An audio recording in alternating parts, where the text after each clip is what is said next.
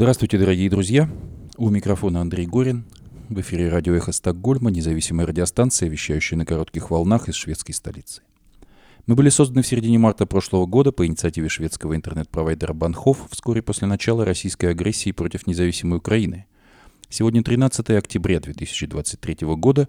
Полномасштабная война продолжается 597 дней. Эхо Стокгольма в эфире по вторникам и субботам на коротких волнах в диапазоне 31 метра, частота 9670 кГц, 10 вечера по Киеву и в 10 же часов по Москве.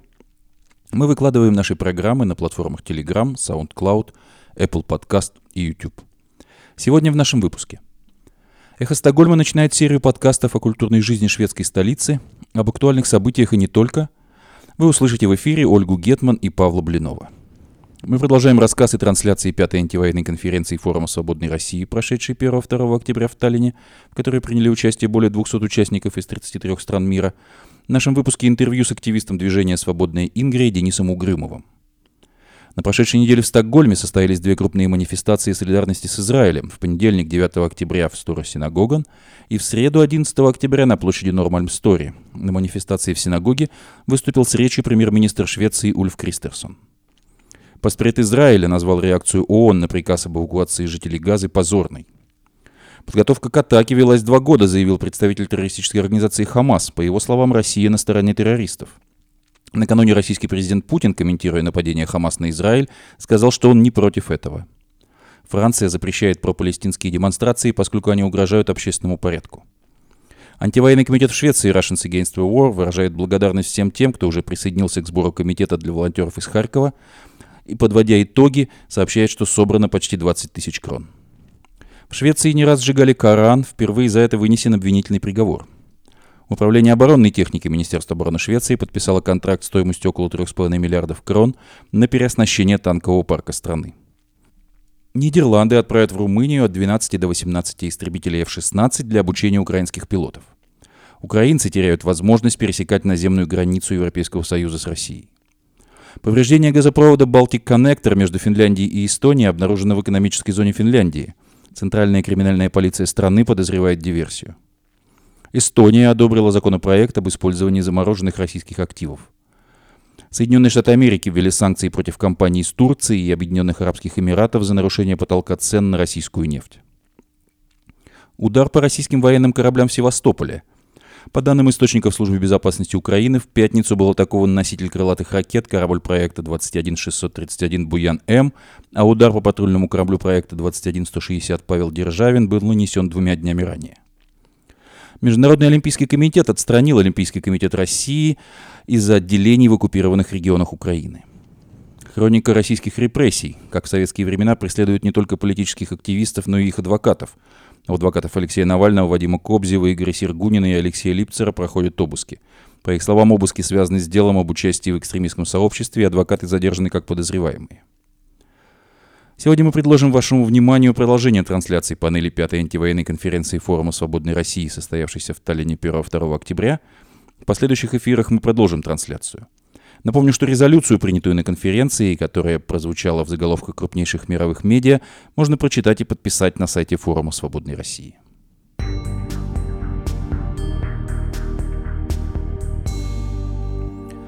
Мы продолжаем рассказ и трансляции пятой антивоенной конференции Форума Свободной России, прошедшей 1-2 октября в Таллине, в которой приняли участие более 200 участников из 33 стран мира. Сегодня в нашем выпуске интервью с активистом движения «Свободная Ингрия» Денисом Угрыбовым. Пятая антивоенная конференция Форума Свободной России, Таллин, 1 октября, 17.50. Со мной Денис Угрюмов, координатор общественно-политического движения «Свободная Ингрия». Денис, расскажи, пожалуйста, во-первых, что привело тебя на форум и о том, в чем суть деятельности этой организации. Вы имеете в виду деятельность форума или деятельность нашего движения? Я имею в виду общественно-политическую организацию «Свободная Ингрия», которую ты представляешь. Ну, большое спасибо, большое спасибо, что решили записать со мной такое импровизированное интервью. Э, по ходу вашего вопроса, сейчас консолидация активных политических движений, э, которые собираются или ведут борьбу с путинским режимом, чрезвычайно важна.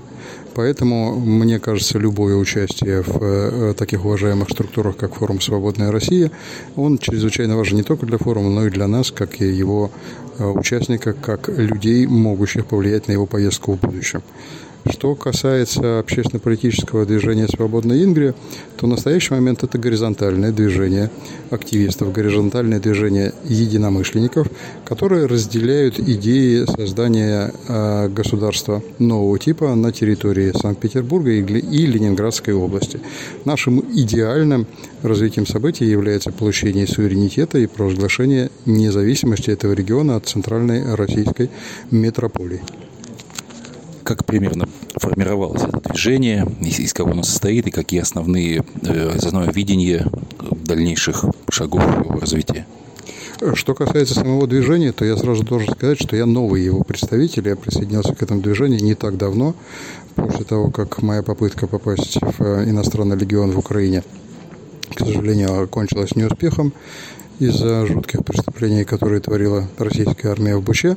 Я стал искать активистов, которые не только на словах, но и на деле пытаются с путинским режимом бороться, и познакомился с ингерманландцами. Я столь многословен для того, чтобы вам сказать, что по истории движения, по его э, историческим корням лучше обратиться к, к глубоким знатокам проблемы, например, к Максиму Кузахметову, но по актуальным вопросам я готов ответить. Ну так, собственно, как сейчас строится э, деятельность движения, каковы основные цели? Основные цели движения в настоящий момент – это формирование канала, э, по которому добровольцы, э, разделяющие идеи свободной Ингрии, смогут присоединиться к вооруженным силам Украины и приобретать э, боевой опыт в боях с оккупационными российскими войсками. Этот боевой опыт, мы надеемся, будет ключевым рычагом, который позволит нам разговаривать с позицией силы в тот момент, когда Российская Федерация начнет разваливаться.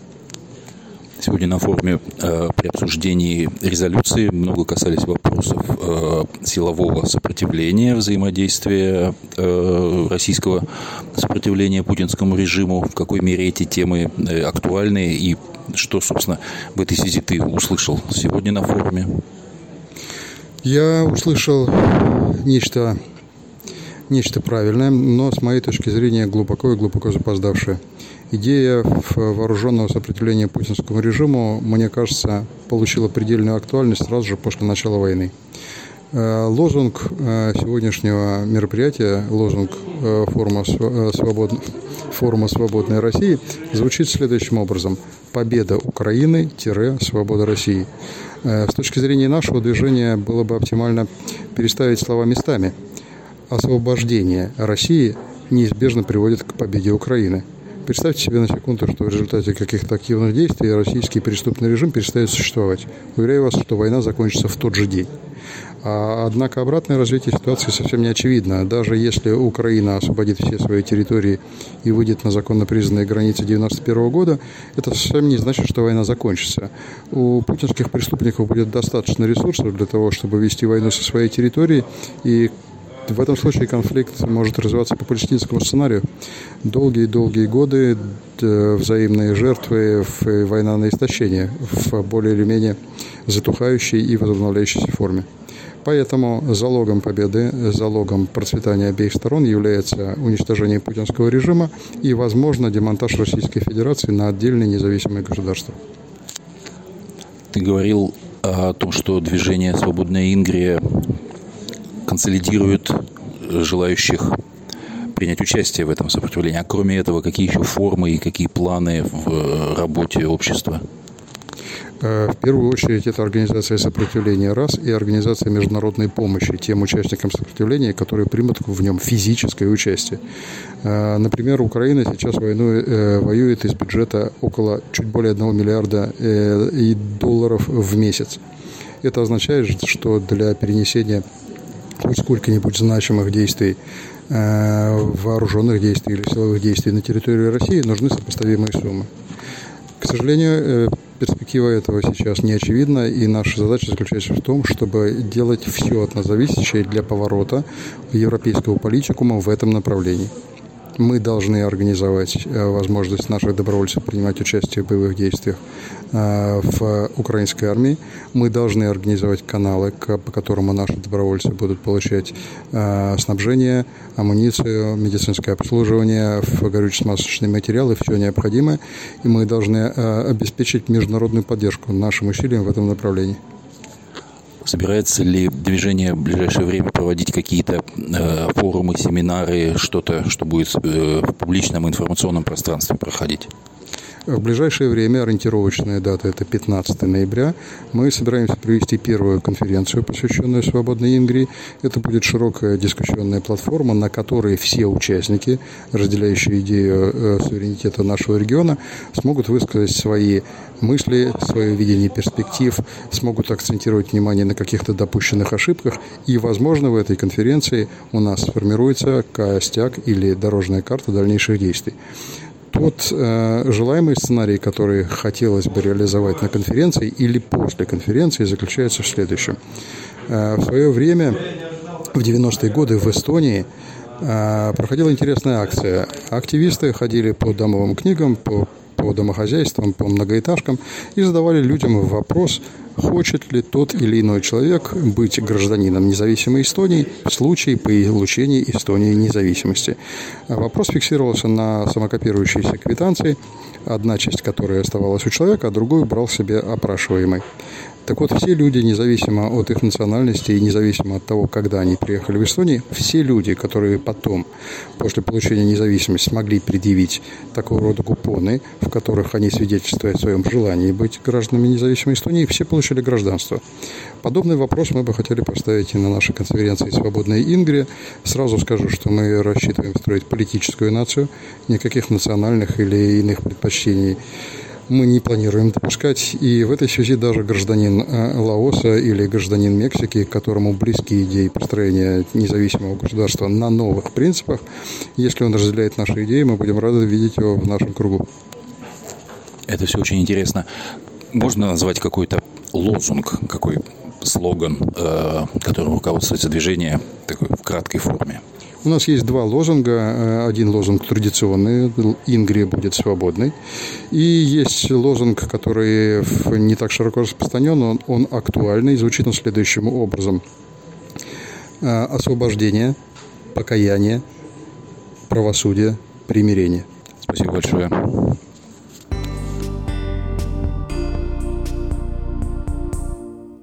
На прошедшей неделе в Стокгольме состоялись две крупные манифестации солидарности с Израилем. В понедельник 9 октября в Стора Синагоган и в среду 11 октября на площади Нормальм-Сторе. На манифестации в синагоге выступил с речью премьер-министр Швеции Ульф Кристерсон, в которой он сказал, что Швеция демонстрирует нулевой уровень терпимости терроризму и убийствам. На манифестации в понедельник также выступили посол Израиля в Швеции Зиф Нева Кульман, председатель Еврейского союза Стокгольма Рихард Мюллерат, председатель Еврейского объединенного совета Швеции Арон Ферстендик, председатель Еврейского молодежного союза Швеции Ханна Нир. На манифестации прозвучала молитва Ахину Кольбейт Исраэль за жертв террора, которую провели Рабиут Иштейр и Кантер Ювальхет. Молитву Эль Марер Хамим вознес Кантер Ювальхет. В завершении манифестации участники использовали, исполнили израильский национальный гимн Хатиква «Надежда», и это общее пение мы поставим в самом конце нашей программы. Также большая манифестация состоялась в среду 11 октября на площади Нормальм-Стори, в которой приняли участие политики и знаменитости. Мартин О'Дал из Центристской партии Швеции заявил под бурные овации, что Хавас не просто называют террористами, но они и есть террористы по сути. Другими спикерами от партии в Риксдаге были Матиас Бёкстрем Йоханссон, секретарь партии «Шведские демократы», Паулина Брандерберг, министр по вопросам равенства, представитель партии Либералерна, Карин Энстрем, модератор на секретарь партии, и Табиас Боден, социал-демократ и секретарь партии. Прежде чем в конце был также исполнен национальный гимн Израиля Хатиква, Ларс Адатоксон, председатель Ассоциации шведско-израильской дружбы, организатор манифестации, с удовлетворением подвел итоги тому посланию, которое манифестация оставила шведскому народу и Израилю и всему миру.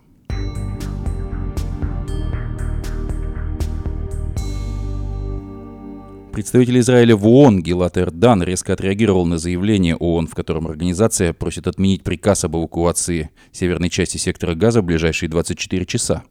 Реакция ООН на раннее предупреждение Израиля жителям Газы позорно, сказал он. В течение многих лет ООН закрывала глаза на вооружение Хамас, и использование гражданского населения и гражданской инфраструктуры сектора Газа в качестве укрытия для оружия и убийств. Теперь вместо того, чтобы встать на сторону Израиля, чьи граждане были убиты террористами Хамаса, который старается минимизировать ущерб для тех, кто в этом не участвует, ООН читает проповеди Израилю, заявил он.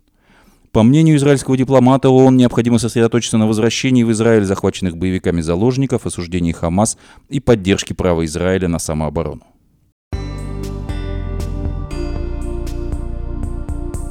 Глава комитета Хамас по связям за рубежом Али Барака, находящийся в Ливане, заявил, что боевики организации готовились к нападению на Израиль в течение двух лет. Об этом Барака рассказал в интервью RT Arabic, арабоязычному подразделению канала Russia Today.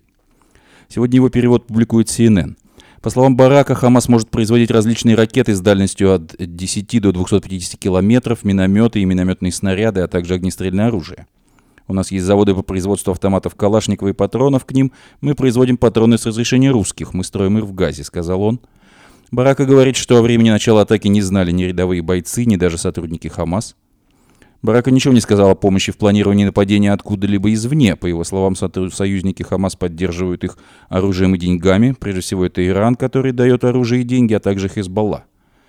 По его словам, после начала атаки Россия обратилась с вопросом о нападении, и ее проинформировали о нашей ситуации и боевых действиях. Даже Россия нам сочувствует, сказал представитель террористической организации Хамас. Даже русские прислали нам сообщение. Сочувствие есть. Россия рада, что Америку втянули в Палестину. Это уменьшает давление на нее в Украине. Одна битва облегчает другую, так что мы не одиноки на поле боя, утверждает террорист. Барак отметил, что одна из целей, которые преследовал Хамас, начиная свою операцию освобождения палестинских заключенных в Соединенных Штатах Америки, осужденных за терроризм. Как отмечает CNN, палестинские группировки в Ливане не всегда тесно координируют свои действия со своими единомышленниками в Газе и на западном берегу Иордана, в частности из-за жестких ограничений на поездки в обе стороны, а большинство палестинцев в Ливане никогда в жизни не бывали на палестинских территориях.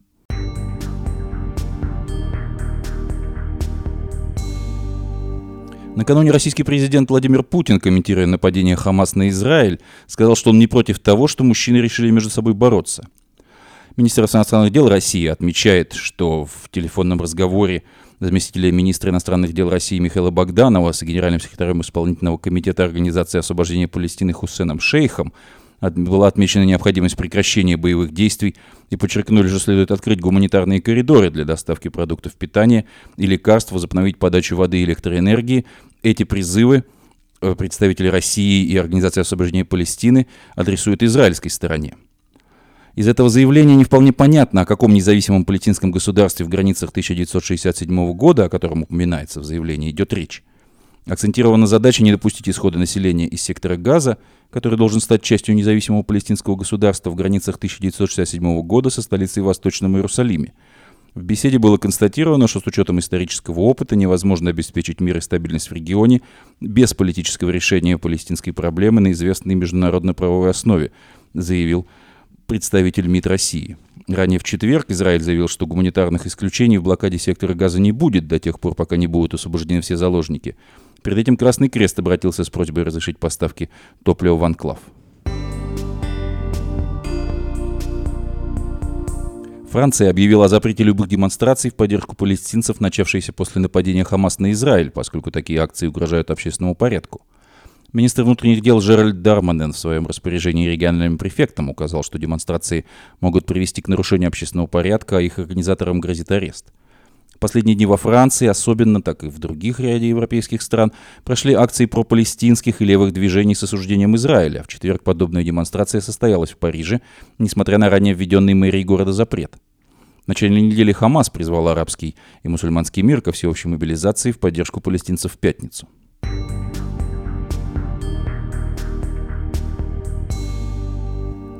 Антивоенный комитет Швеции Russians Against the War выражает благодарность всем тем, кто присоединился к сбору комитета для волонтеров из Харькова, подводит итоги и сообщает, что собрано почти 20 тысяч крон. Мы в очередной раз потрясены тем, насколько неравнодушными являются наши члены и сторонники. Спасибо всем, кто не остался в стороне и присоединился к нашему сбору, говорится в сообщении, опубликованном в телеграм-канале антивоенного комитета Швеции Russians Against the War. Вместе всего за пару дней нам удалось собрать почти 20 тысяч крон, Именно такая сумма была отправлена волонтерам из Харькова, находящегося под регулярными обстрелами с самого начала полномасштабного вторжения.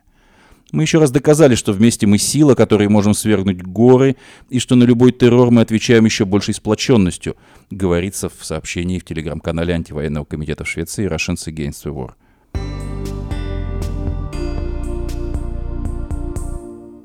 В Швеции не раз сжигали Коран, но впервые за это вынесен обвинительный приговор. Мужчина, который сжег Коран, впервые признан шведским судом виновным в разжигании межэтнической ненависти и приговорен к условному сроку. Это первый случай, когда сожжение Корана в Швеции привело к судебному приговору.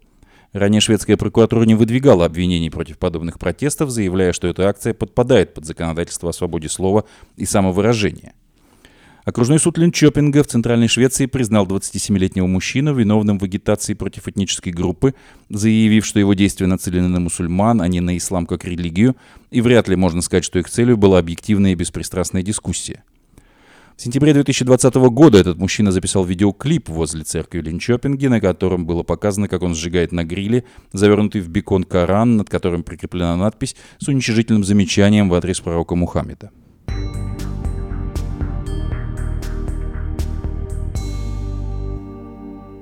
Сегодня утром крупнейшая шведская газета Dagens Nyheter публикует статью о сотрудничестве шведских компаний с российскими под названием Dagens Nyheter разоблачает. Крупнейшие шведские компании ведут бизнес с Россией, несмотря на обещания противного. Вот основные положения, содержащиеся в этой статье. Dagens Nyheter получил доступ к большим объемам данных через две компании, занимающиеся коммерческими данными, которые, помимо прочего, нацелены на компании, которые хотят отслеживать своих конкурентов в этой области – Информация поступает непосредственно от российских таможенных органов, сделки подтверждены большим количеством шведских компаний. Даггинс-Нюхеттер проанализировал тысячи поставок, которые прямо или косвенно поступили от шведских компаний российскому режиму за последний год. Также удалось проследить, когда в сделках использовались посредники из таких стран, как Казахстан, Узбекистан или Армения. Эти реестры, конечно, не являются полными, и объем экспорта может быть больше, но сделки, которые были рассмотрены, подтверждаются компаниями, упомянутыми в этой статье. Даггинс Нюхеттер проверил клиентов шведских компаний и в некотором смысле смог выявить их связь с известными российскими олигархами. Также были проверены и зарегистрированы в поставках специальные коды продукции, которые входят в международный список комплектующих и которые могут использоваться российской военной промышленностью. Поставки связаны с перечнем важных товаров для российского ВПК. Те же коды, которые встречаются в нескольких поставках шведских компаний, также включены в международный список, опубликованный Стэнфордским университетом. В списке описаны группы критически важных компонентов, потенциально полезных для российской военной промышленности. Коды в списке соответствуют поставкам от органи... шведских организаций Securitas, Atlas Copco, ASA Abloy, Electrolux Professional и SKF в 2022 году. Классификация составлена экспертами на основе информации, полученной с поля боя и найденных там компонентов, говорится в статье, опубликованной сегодня в Dagens Nyheter.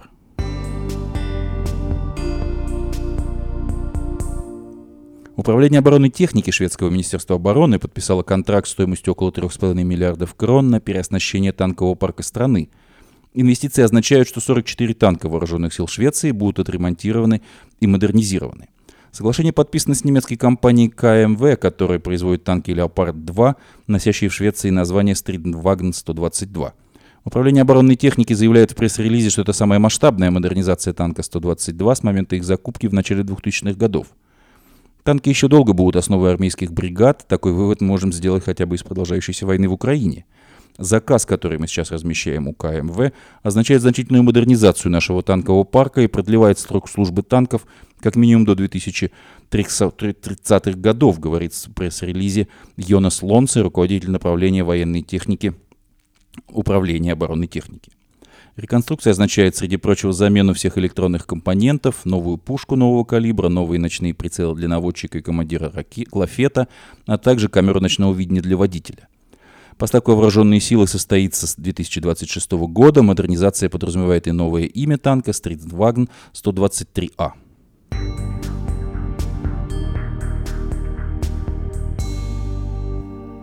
Нидерланды отправят в Румынию от 12 до 18 истребителей F-16 для обучения украинских пилотов – Министр обороны Нидерландов Кайса Олонгрен сообщила, что вооруженные силы страны в ближайшие несколько недель отправят от 12 до 18 истребителей F-16 в румынский центр обучения украинских пилотов. Олонгрен, которую цитирует издание NL Times, сообщила, что после этого учебный центр может начать свою работу.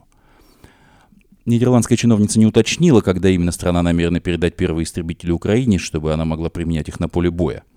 Нидерланды принципиально согласились отправить вооруженным силам Украины 24 самолета F-16. Сейчас на вооружении армии страны стоят 42 таких истребителя, впоследствии оставшиеся самолеты будут использоваться для обучения пилотов. Украинские пилоты, которые должны летать на F-16, уже начали обучение в США. Во время конференции западных союзников Украины в формате «Рамштайн», которая состоялась на этой неделе в Брюсселе, Дания пообещала поставить Украине первые истребители F-16 не позже апреля 2024 года – Бельгия также заявила, что передаст Украине самолеты F-16, начиная с 2025 года. Западные страны обещали предоставить Украине в общей сложности более 50 истребителей F-16. Украинские военные надеются начать на них боевые полеты к февралю 2024 года, однако это может произойти только после обучения пилотов.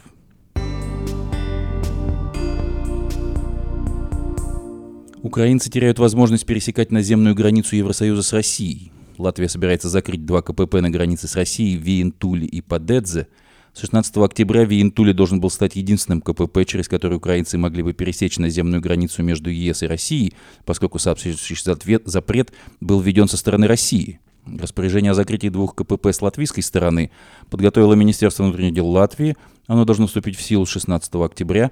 В аннотации к этому распоряжению говорится, что оно является ответной реакцией латвийской стороны на действия российской – Ранее Россия объявила, что 16 октября украинцам можно будет пересекать границу с Россией только в одном КПП Виентуле по земле. Второй вариант – московский аэропорт Шереметьево. Это решение свидетельствует о том, что на латвийско-российской границе создаются такие условия, которые могут оказать значительное влияние на общественный порядок и повлечь угрозу национальной безопасности, говорится в аннотации распоряжения Министерства внутренних дел Латвии. По мнению латвийского МВД, введенный Россией запрет для украинцев является реакцией на действия Евросоюза и отдельных европейских государств, в том числе на запрет на пересечение границы для зарегистрированных в России автомобилей.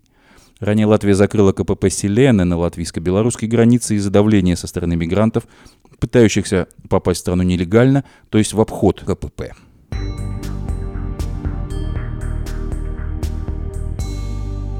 Повреждение газопровода «Балтик Коннектор» между Финляндией и Эстонией обнаружено в экономической зоне Финляндии. Центральная криминальная полиция страны подозревает диверсию. Премьер-министр Финляндии Петери Орпо сообщил на пресс-конференции во вторник 10 октября, что по доступной на данный момент информации повреждение газопровода «Балтик Коннектор» между Финляндией и Эстонией не могло быть вызвано его нормальной эксплуатацией или перепадами давления. По словам финляндского премьер-министра, очевидно внешнее воздействие – Пограничная охрана и береговая охрана Финского залива Финляндии установили место утечки. Оно находится в экономической зоне страны. Заместитель начальника пограничной охраны, контр-адмирал Финляндии Марку Хассинен, сообщил, что во вторник рано утром в трубе было обнаружено явное повреждение. Он отмечает, что повреждение было вызвано извне. Полиция передала информацию Центральной криминальной полиции, которая руководит расследованием. По словам премьер-министра Орпа, ситуация с энергоснабжением Финляндии остается стабильной. Речь не идет о повреждении, способном вывести из строя нашу газотранспортную систему, отметил он. Центральная криминальная полиция подозревает диверсию или саботаж при отягчающих обстоятельствах. По словам инспектора Центральной криминальной полиции Финляндии Тима Кильпеляйнина, сегодня полиция начала предварительное расследование по этому делу, сообщает информационное агентство Юле – Центральная криминальная полиция подозревает саботаж при отягчающих обстоятельствах, что указывает на то, что газопровод повредился под внешним воздействием. В настоящее время на месте утечки проводится техническое расследование. По оценкам Центральной криминальной полиции, оно займет несколько дней из-за обильного судоходного движения. По сообщению Геологического исследовательского центра Эстонии, вокруг газопровода не обнаружено также сейсмических воздействий, отзывающих к взрыву. НАТО поможет Финляндии и Эстонии в проведении расследования. Генеральный директор НАТО Йенс Столтенберг сообщил в Твиттере, что он обсудил с президентом Финляндии Саули Нинистё повреждение газопровода и что Североатлантический альянс готов оказать содействие Финляндии и Эстонии в расследовании его причин. Повреждение газопровода было обнаружено в ночь субботы 7 октября на воскресенье 8 октября. Оператор газотранспортной системы Финляндии «Газгрид» и эстонский оператор системы передачи природного газа «Эллерин» обнаружили нехарактерное снижение давления в трубе. Также по сообщению погранохраны был поврежден телекоммуникационный кабель, предположительно в эстонской экономической зоне. Это было обнаружено одновременно с повреждением газопровода. Хейди Кивикякс, глава агентства транспортной связи Трафиком, сообщила на пресс-конференции, что по обнаружении повреждений на кабеле трафик был немедленно переведен на запасной кабель. Международная связь Финляндии работает в обычном режиме, уверила она. Причину повреждения газопровода начали выяснять незамедлительно. По словам Газгрид, проверка будет проводиться поэтапно в течение этой недели. Работа газопровода была приостановлена по оценкам экспертов на несколько месяцев. Газопровод Балтик Коннектор пролегает через весь Финский залив от финского Инко до эстонского Палдиски. Соединенные Штаты Америки ввели санкции против компаний из Турции и Объединенных Арабских Эмиратов за нарушение потолка цен на российскую нефть.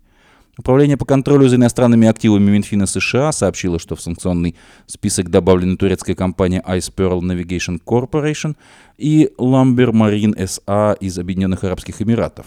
Санкции подразумевают заморозку имущества, блокировку двух судов, которые перевозили сырую российскую нефть, стоимость которой в договорах превышала price cap, то есть потолок цен – в декабре 2022 года страны G7 и ЕС запретили как своим компаниям транспортировать российскую нефть по цене выше этого потолка 60 долларов для нефти и 100 долларов для легких нефтепродуктов. Под санкции могут попасть и компании из других стран, если они пользуются услугами поставщиков из США. В частности, американское э, агентство установило, что судно «Приморье», принадлежащее Lamber Marine SA со штаб-квартирой в Оайо, перевозило нефть по цене выше 75 долларов за баррель, а судно «Яса Голден Босфорус», принадлежащее турецкой «Яса Голден Босфорус», перевозило российскую нефть по цене выше 80 долларов. Поэтому оба суда, заходившие в российские порты, при транспортировке нефти российского происхождения пользовались услугами американских поставщиков услуг, сказано в пресс-релизе, что и стало основанием применить санкции к этим двум компаниям. Под санкции попали и сами компании, и их танкеры. После введения прайс кэп нефтегазовые доходы России резко сохранились, сократились, по данным на июль, на 47% э, к предыдущему году. Россия, к тому же, сама начала снижать цены – за 8 месяцев этого года средняя цена российской нефти марки Urals оказалась ниже установленного потолка 56,58 доллара за баррель. Годом ранее было 82,13 доллара за баррель. Пересматривать потолок цен в ближайшее время не планируется, говорят источники агентства Reuters.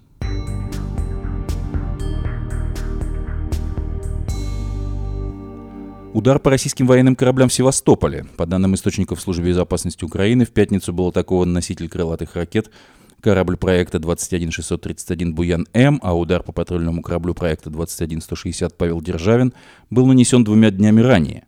Источники в украинской спецслужбе деталей пока не раскрывают, но добавляют, что операция проводилась совместно с военно-морскими силами Украины. Оба корабля были поражены дронами «Морской малыш» с экспериментальным вооружением. Ракеты типа «Калибр» могут иметь на вооружении как малые ракетные корабли проекта 21631, так и патрульные корабли проекта 22160. Черноморский флот России сообщение об ударе по кораблям не комментирует, заявляя лишь о проводимых плановых учениях по противоминной и противодиверсионной обороне на внешнем бреге Севастопольской бухты, в то время как многие телеграм-каналы публикуют фотографии с большим задымлением в этом районе.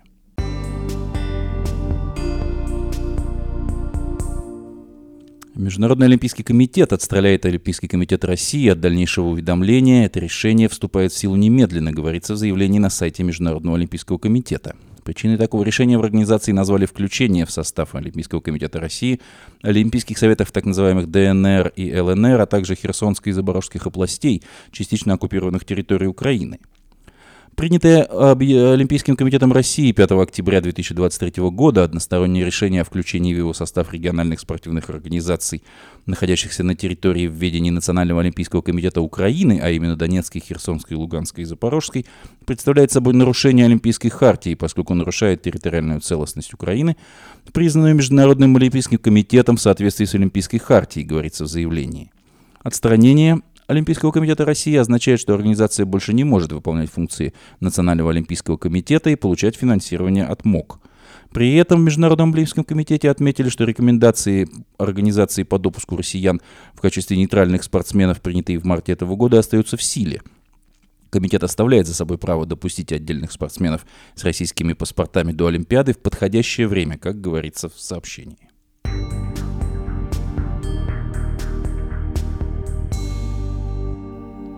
Хроника российских репрессий. Как в советские времена преследуют не только политических активистов, но и их адвокатов. У адвокатов Алексея Навального, Вадима Кобзева, Игоря Сергунина и Алексея Липцера проходят обыски. По их словам, обыски связаны с делом об участии в экстремистском сообществе, и адвокаты задержаны как подозреваемые.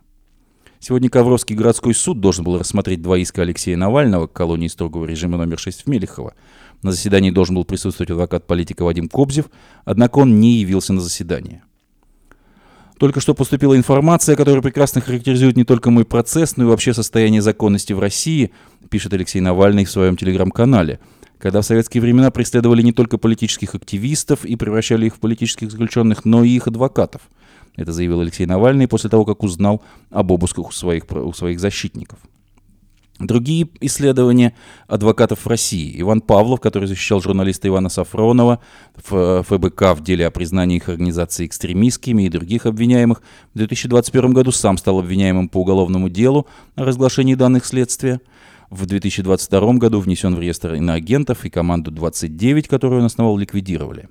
Вслед за Павловым, опасаясь уголовного преследования, из России уехал его партнер по команде 29 Евгений Смирнов.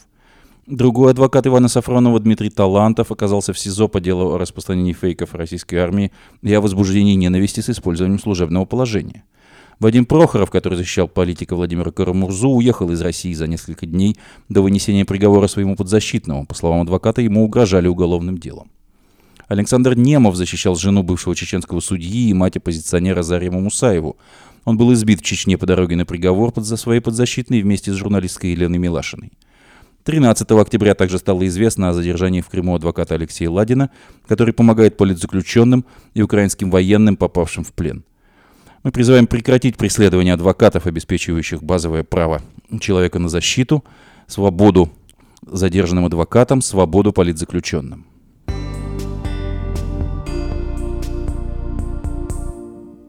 Сегодня «Эхо Стокгольма» начинает серию подкастов о культурной жизни шведской столицы, об актуальных событиях и не только – как реализовать потенциал и иметь терпение, чтобы определенные обстоятельства не влияли на осуществление поставленной цели. Ольга Гетман и Павел Блинов в серии подкастов «Культурный даджест» расскажут сегодня о конкурсе World of Wearable Art. В эфире Ольга Гетман и Павел Блинов. Здравствуйте, дорогие друзья!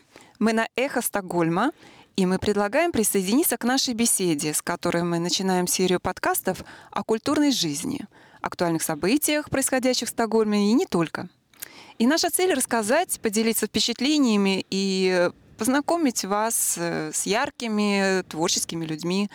И с вами Ольга. И Павел. Здравствуй, Павел. Привет. Ну, мы начинаем. И первый наш выпуск мы бы хотели посвятить международному мероприятию, которое проходит э, в Новой Зеландии. Там Павел принимал непосредственное участие и стал э, финалистом конкурса. Это такой э, конкурс дизайна одежды, называется World of Wearable Art. Как ты стал финалистом?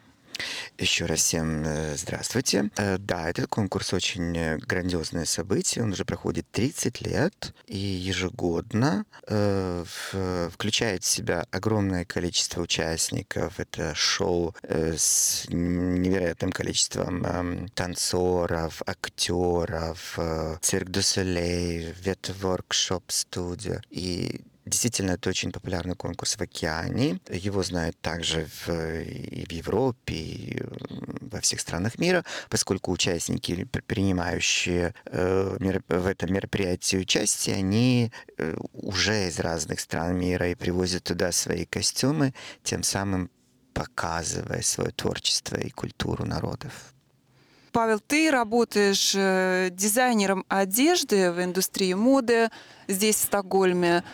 Но, насколько я знаю, в этом конкурсе могут принимать участие не состоявшиеся дизайнеры, а, в общем-то, все, которые хотели бы как-то себя проявить и попробовать себя в, в этом качестве. Потому что костюмы можно создавать из совершенно разных материалов. Это не обязательно должен быть текстиль, правильно? Да, да. Да, э, на самом деле, да, может, э, любой, кто имеет какую-то эстетическую и э, техническую способность сделать костюм, ведь конкурс называется World of Variable Art, то есть это носибельное искусство. Главное, чтобы это можно было на себе носить. Да, чтобы это можно было одеть и показать. Вот, например, я видел видео сейчас в этом году, там даже был костюм жука из дерева, так что все возможно. Я, К... тоже, я тоже, кстати, видела да, мне очень понравилось. Каждый может себя попробовать. Главное э, хотеть и сделать э, свою мысль и свою идею костюмом. Поэтому все возможно. Э, вы можете прочитать информацию об этом конкурсе. Они каждый год делают всевозможные темы. темы, которые они разрабатывают специально для того, чтобы было легче дизайнерам проявить себя и каким-то образом э, определить, что конкретно бы они могли бы показать. Поэтому там всегда есть открытая секция Open и привязанная к традициям Новой Зеландии, к культуре и истокам э, новозеландцев а все остальные темы, они каждый год озвучивают новые темы, поэтому вы можете посмотреть, что будет уже на следующий 24 год и принять участие, конечно. Ну, это, конечно, грандиозная возможность для людей, которые хотят себя попробовать и не только в конкурсе, но и в шоу, потому что это действительно грандиозное событие, где привлекаются э, танцоры и хореографы. Но вот твой костюм представлял э, Украину. Да, я хочу э, рассказать немного о себе истории, что я уже был участником э, в этом шоу, в этом мероприятии в 2019 году. И это вот мое второе участие в этом году. И мой костюм называется Аранта, поскольку мне хотелось сделать что-то для Украины, связанное с этим. И сами организаторы этого конкурса предложили мне представить Украину, поскольку это было более логично. Поэтому так и было. Ну, прекрасная идея, считаю, проявить э, свою поддержку Украине в такой э, изысканной форме. И я уверена, что для тебя эта работа является не только творчеством, но и таким важным актом участия и таким желанием объединить красоту и сакральный смысл. Да, это был творческий процесс. Мне было приятно самому в нем находиться, поскольку это заняло много часов. Э, но это то, что мне хотелось. Мне хотелось отправить э, туда не просто костюм или красивый костюм, а костюм с какой-то мыслью, идеей. Поэтому мой костюм называется Аранта. Это, чтобы рассказать немножко о костюме, это фреска в Софии Киевской, которая XI века э, находится в Киеве. Это очень священное святое место для э, историческое место Киевской Руси для всего украинского народа и не только. И она объединяет сама Аранта всех верующих тем, что она молится перед Богом за всех за нас. Это, конечно, впечатляет, что такое огромное количество людей уже посмотрело и оценило, успело оценить э, твой костюм и продолжает еще за этим следить, потому что конкурс до сих пор еще продолжается. Но, конечно, хотелось бы, чтобы и у нас, э, живущих в Стокгольме, твоих друзей, да и вообще всем, кому интересна эта индустрия и твое творчество, чтобы у них была такая возможность тоже оценить и посмотреть, поддержать себя, как-то вдохновить на будущие какие-то конкурсы и творения. Есть ли у тебя такие планы организовать такую возможность и как мы можем это отслеживать? Э, спасибо большое за поддержку. Да, я, как только этот костюм вернется обратно в Швецию, обязательно попробую что-нибудь сделать для того, чтобы можно было его увидеть, и мы об этом все узнаем. Я хотел бы, чтобы вы сами увидели глазами, а не только услышали об этом. Мы будем ждать и надеяться, что это случится. Хотелось бы еще узнать о процессе подготовки и... Как проходит э, само до того, как этот костюм попадает туда, в Новую Зеландию? Ну вот как долго ты э, занимался этим? Было ли э, сложно тебе? Получал ли ты какую-то поддержку, вдохновение от твоих друзей, знакомых, родных? Как тебе удалось осуществить. Осуществить и совместить это и с твоей работой, и хобби, потому что это, это в общем-то, такой объемный процесс. Да, на самом деле работа э, требует времени и определенных душевных затрат и усилий. Нужно было подумать о том, как это все совместить, как это будет все выглядеть, поэтому это все имеет определенное значение и занимает время. Я э, не чувствовал, что это было или утомительно, или нужна была какая-то особая поддержка. Меня поддерживали мои друзья, близкие, в том числе мама. И мне вдохновлением была сама она, поэтому я имею в виду костюм Иоранта.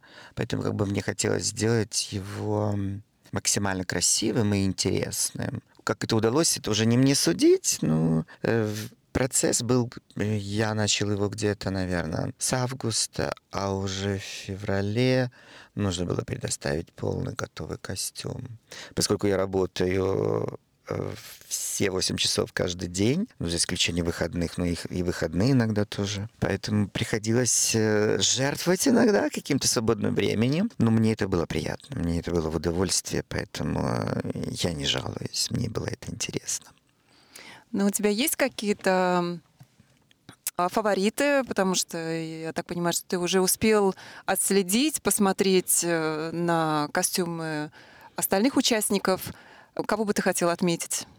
Э, сложно сказать. Каждый это равносильно как с, э, объединить Дали и Пикассо. То есть они каждый хороши по-своему. И э, их невозможно поставить на одну планку, поскольку Пикассо будет хорош по-своему, а Дали будет хорош по-своему. Также эти костюмы каждый проявил себя кто как мог, кто как хотел. Э, были какие-то немножко наивные, с иронией костюмы, какие-то э, выражали какую-то определенную эстетику. Сам весь этот конкурс э, для того, чтобы была возможность всем дизайнерам с именем, без имени, найти себя и показать себя. Вот это и была цель, наверное, организаторов этого конкурса. А как ты считаешь, вот, ну, если учитывать то, что такая обстановка напряженная и э, такие сложности нас окружают. Ты, я знаю, следил за этим конкурсом уже не первый год. Как ты считаешь, это как-то повлияло на видение дизайнеров? Может быть, это как-то отразилось в их костюмах? Это как-то можно было проследить? И вообще никак. Нет.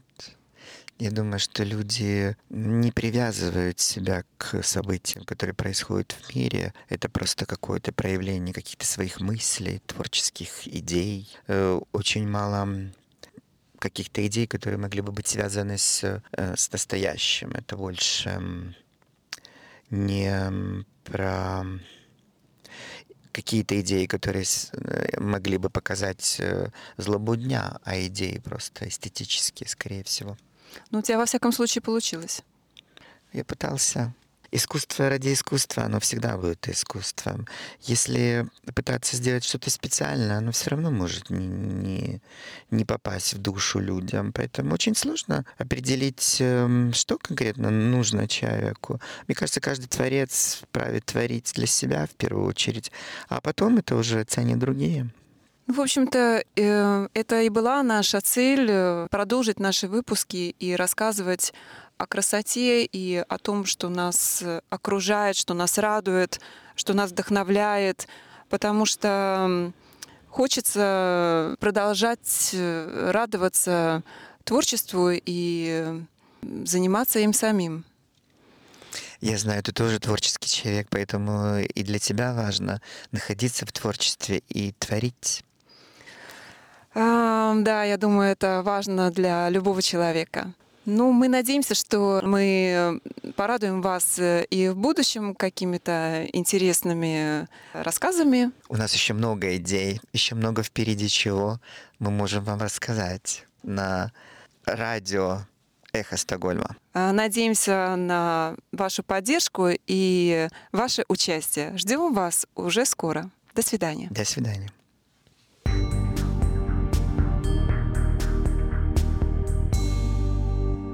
Сейчас мы предлагаем вашему вниманию продолжение трансляции первой панели антивоенной конференции Форума Свободной России, состоявшейся в Таллине 1-2 октября – Дискуссионная панель «Неосоветская мифология Кремля», в которой приняли участие Гарри Каспаров, политик, сооснователь форума «Свободной России» Андрей Архангельский, публицист и культуролог, Александр Морозов, сотрудник Карлова университета в Праге, Михаил Лотман, литературовед и политический деятель, Александр Черкасов, правозащитник и журналист, председатель Совета правозащитного центра «Мемориал» в 2012-2022 годах, а также журналист Евгений Киселев, модератор панели Константин Эгерт. Напомню, что резолюцию, принятую на конференции, которая прошла в заголовках крупнейших мировых медиа, можно прочитать и подписать на сайте Форума Свободной России.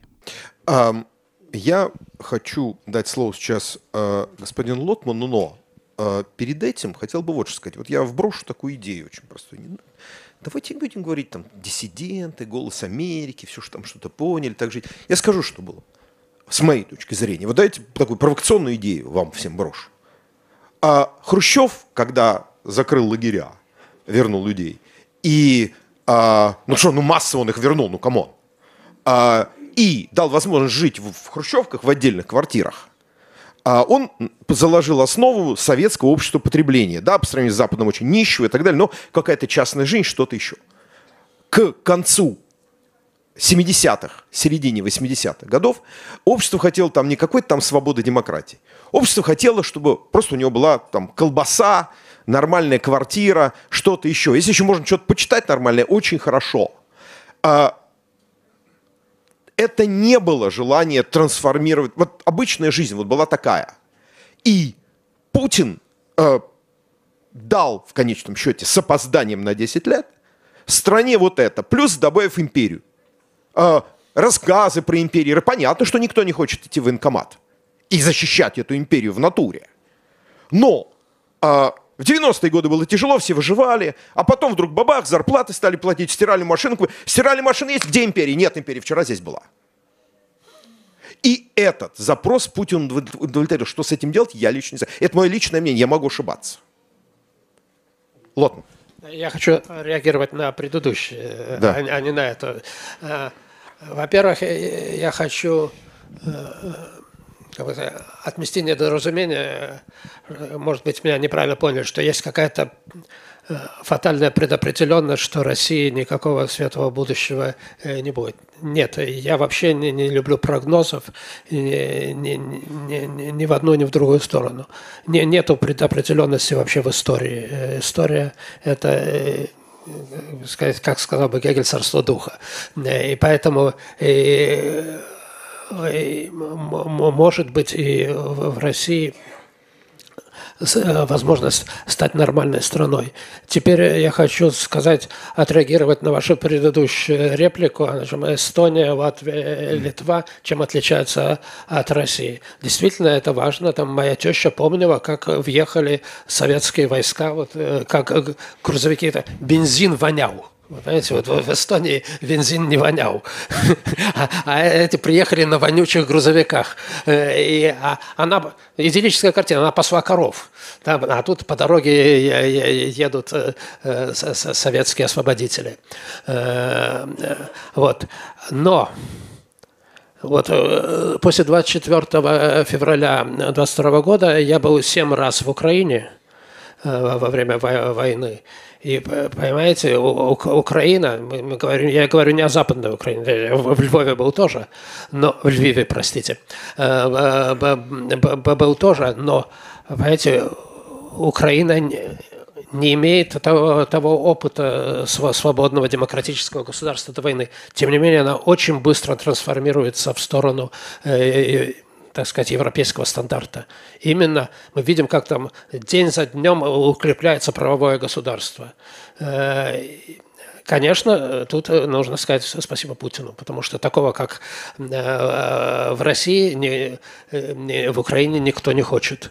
Э, так вот, теперь что, что может быть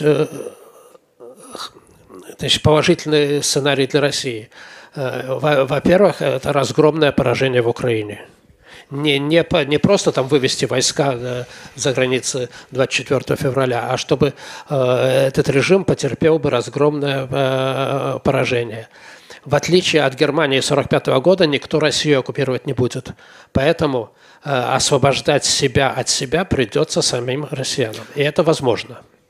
А вот как это возможно, сейчас поговорим. Я бы хотел на одну секунду как бы расширить, а, расширить число наших дискуссий, а не дискуссантов, участников э, дискуссий. И задать один вопрос Евгению Киселеву, который здесь сидит на первом ряду, может, ему Гарри даст микрофон.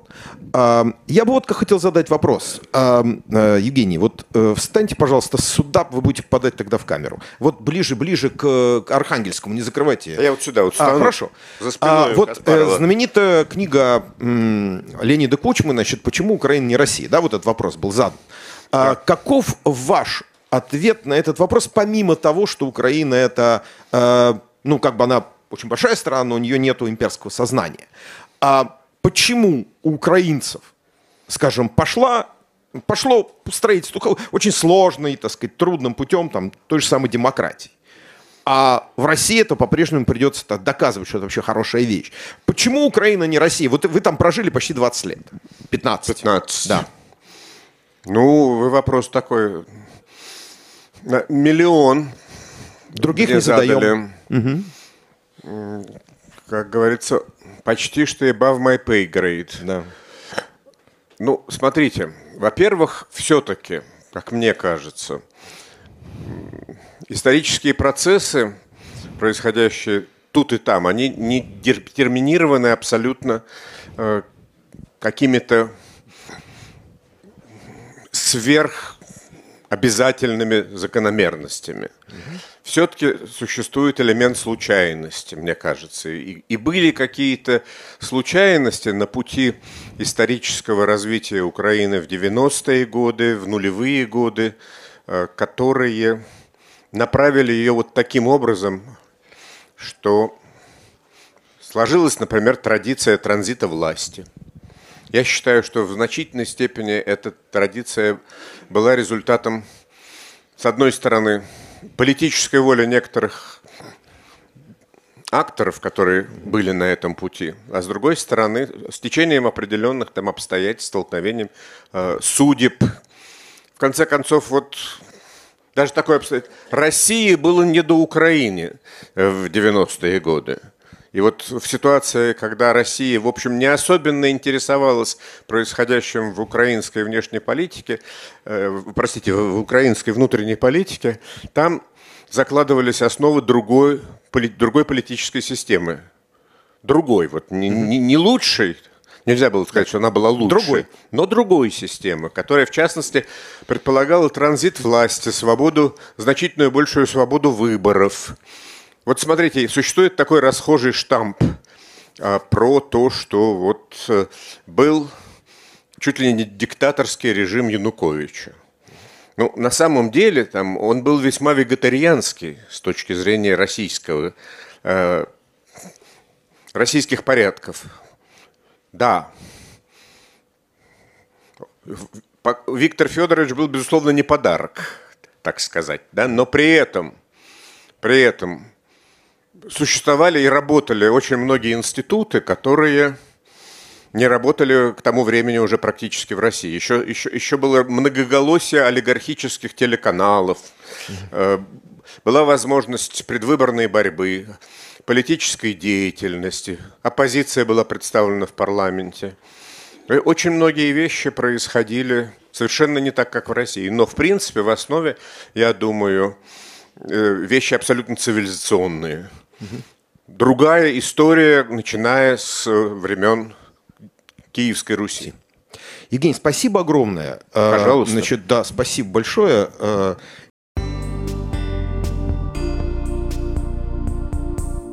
Вы слушали трансляцию панели антивоенной конференции Форума Свободной России, состоявшейся в Таллине 1-2 октября. А наша сегодняшняя программа подошла к концу. Напомню, что «Эхо Стокгольма» в эфире по вторникам и субботам на коротких волнах в диапазоне 31 метра, частота 9670 кГц, в 10 вечера по Киеву и в 10 же часов по Москве. Мы выкладываем наши программы на платформах Telegram, SoundCloud, Apple Podcast и YouTube. Всего вам доброго, до новых встреч в эфире. С вами был Андрей Горин. До свидания.